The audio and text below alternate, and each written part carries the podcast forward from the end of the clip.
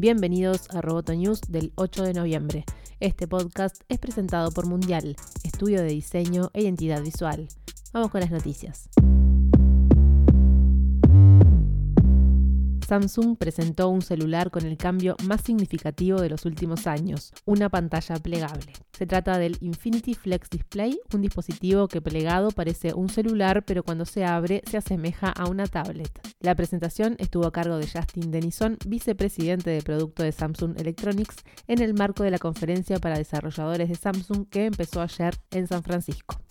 Facebook sospecha que las 115 cuentas de su plataforma y de Instagram bloqueadas en víspera de las elecciones legislativas en Estados Unidos están vinculadas a piratas informáticos rusos. En un comunicado, la red social más usada en ese país indicó que bloqueó las páginas después de recibir un aviso de las autoridades según el cual esas cuentas, 30 de Facebook y 85 de Instagram, podrían haber sido controladas por miembros de la Agencia de Investigación de Internet con sede en Rusia. Esta organización ya está siendo investigada en Estados Unidos por el supuesto de haber interferido en el proceso en el que Donald Trump obtuvo la presidencia. Este es un recordatorio a tiempo de que estos actores malos no se rinden y de que es muy importante que trabajemos con el gobierno de Estados Unidos y con otras empresas tecnológicas para adelantarnos a ellos, apuntó el jefe de ciberseguridad de Facebook, Nathaniel Gleicher. Watrix anunció un software que permite identificar a las personas por su forma de caminar y que será implementado en Beijing y Shanghái. Así lo anunció el CEO de la empresa a Associated Press, quien dijo que el sistema solucionaría los problemas actuales con el software de reconocimiento facial que se basa en primeros planos. Para ello, la tecnología dice ser capaz de identificar la duración de un paso, la longitud de la zancada, la cadencia, la velocidad, la línea de progresión al caminar, el ángulo del pie, incluso el ángulo de la cadera. Según Wang Zhongzheng, director general de Watrix, las cámaras de vigilancia se alimentan a través del software, el cual tarda alrededor de 10 minutos en buscar a través de una hora de grabación para dar con resultados.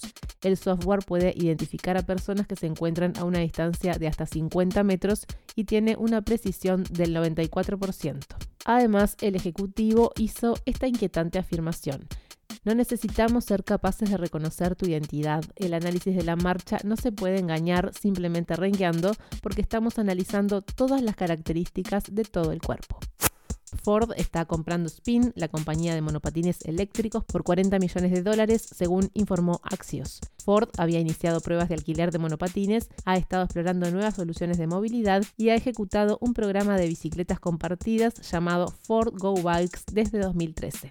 En Uruguay hoy se desarrolla la segunda etapa de la quinta edición de la Olimpiada de Robótica, Programación y Videojuegos 2018. La actividad, organizada por Plan Ceibal, inició ayer y cuenta con la participación de 350 equipos conformados por 1.500 estudiantes que exponen sus trabajos realizados en categorías como programación, First Lego League, drones, placas programables y generación app. Este jueves la actividad será abierta al público a partir de las 13 horas. Roboto News es parte de Dovcast. Te invitamos a seguirnos en www.amenazaroboto.com, arroba amenazaroboto y facebook.com barra amenazaroboto.